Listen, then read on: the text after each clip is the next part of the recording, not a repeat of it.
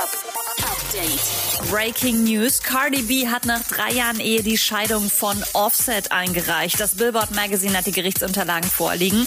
Demnach fordert Cardi wohl das alleinige Sorgerecht für Tochter Culture. Am 4. November gibt es eine Anhörung vor Gericht. Sido war beim Songraten im Worldwide Wohnzimmer dabei und äh, da kam eine ziemlich interessante Frage auf. Wann gibt's denn mal ein Feature zwischen dir und Knossi? So, Sido featuring Knossi. Könnte passieren. Wow, wow. Breaking News, Promiflash.